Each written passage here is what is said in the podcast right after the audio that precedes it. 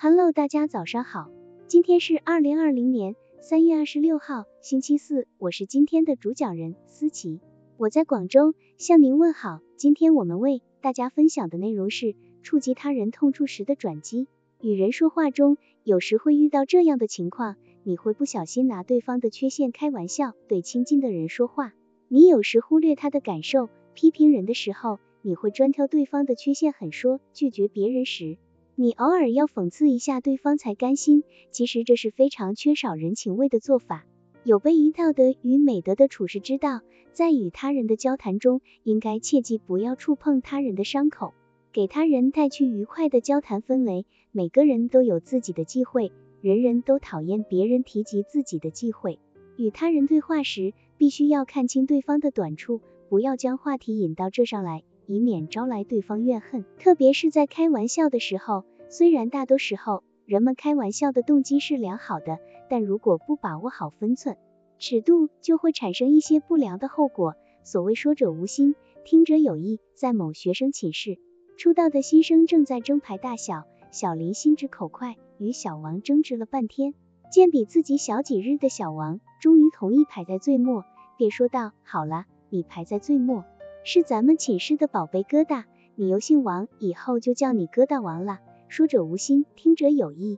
原来小王尝了满脸的青春痘，每每深以为恨。此时焉能不恼？小林见又惹来了风波，心中懊悔不已，表面上却不急不恼，巧借余光中的诗句揽镜自顾道：全在两三分，一在耳一间，迷人全在一点点。哎，这真是一波未平，一波又起呀！小王听了，不禁哑然失笑。原来小林长了一脸的雀斑，说话时尽量避开别人的痛处。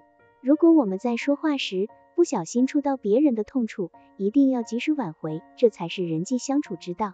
因此，掌握幽默的说话艺术，需要我们在生活中多观察、多总结，避开别人的痛处。只有这样，才能够准确恰当地与他人沟通。小林幽默地化解了尴尬的场面，其智慧令人叹服。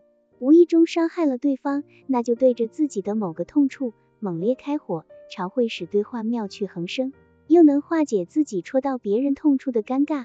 有的时候，我们可能会在无意中触及他人的痛处，使谈话或者场面出现难堪，采用幽默的自我调侃，也是一个很好的方法。有一次。一群大学同学举行十周年同学会，许多同学都来参加了。聚会上，一位男同学打趣的问一个女同学：“听说李先生是个大老板，什么时候请我们到大酒店吃一顿？”他的话刚说完，这位女同学就不自在起来了。这时，另外一个女同学悄悄的告诉这位男士真相：原来这位女同学前不久刚和丈夫离婚了。男士知道真相以后，感到无地自容，不过他迅速回过神说。你看我这嘴没把门的毛病，怎么还和大学时一样呀？这么多年过去了，还是不知高低深浅，真是该打嘴。女同学见状，虽然心里还是感到难过，但是仍然大度的原谅了这位男士唐突的话。这时，男士赶忙幽默的换了一个话题，从尴尬中转移出来。当我们不小心触及他人的痛处的时候，不妨也像这位男同学那样，不要死要面子。用幽默来调侃调侃自己，用真诚的语言来表达自己的歉意，这样对方的心里才能感到释然。